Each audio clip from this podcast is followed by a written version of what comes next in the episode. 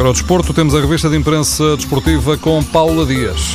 É oficial, Carrilho no Cucujães. A fotografia do peruano com a camisola da equipa dos distritais de Aveiro está esta manhã nos jornais mas é uma brincadeira, uma fotomontagem feita pelo diretor desportivo do Cucujães, em resposta à ironia do presidente do Sporting, que admitiu que, a custo zero, Carrilho pode jogar onde entender, incluindo o Cucujães. O empresário de Carrilho diz que até janeiro o caso resolve-se e recusa pressões do Sporting. Hélio Cassareto acredita que toda esta situação não vai afetar o futuro dos jogadores. Os que han visto Andrés sabem de sua qualidade. Os que o conhecem sabem da sua qualidade e sabem o que vale. Eh, Penso que muita gente ficou surpreendida com esta decisão administrativa, mas isso não o irá prejudicar.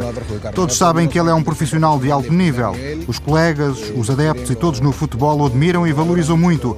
É um miúdo fantástico e nada disto irá afetar o seu futuro. Magnífico, assim que isto não afetar em nada, não? Suas possibilidades a futuro, não? Um caso para resolver em Alvalade, mais adiantada, já está em marcha e tranquila a renovação de Jefferson. O brasileiro tem contrato até 2017, mas o Sport Sporting quer ficar com ele por mais dois anos, refere o Record. Agarrar Brahimi é também o objetivo do Futebol do Porto. O Correio da Manhã diz que Lopetegui veta a saída de Brahimi e já deu conta disso à SAD. No jogo, o empresário do argelino garante que ele está no clube a 100%.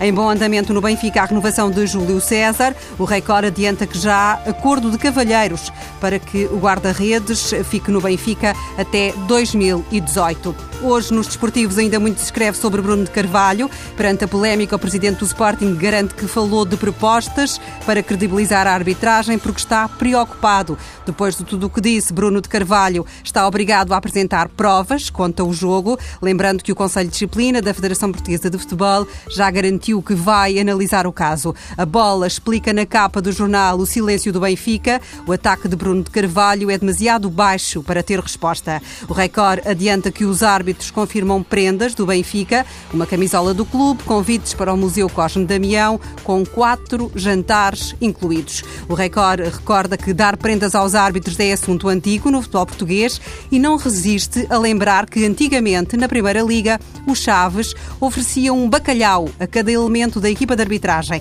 Só que um dia, e depois de muita contestação ao árbitro João Mesquita, não houve bacalhau para ninguém. E de cada vez que mostrava um cartão amarelo a um jogador dos Chaves, o árbitro dizia: toma lá um bacalhau. A revista de imprensa do Desporto com Paula Dias, que pode ver também em tsf.pt.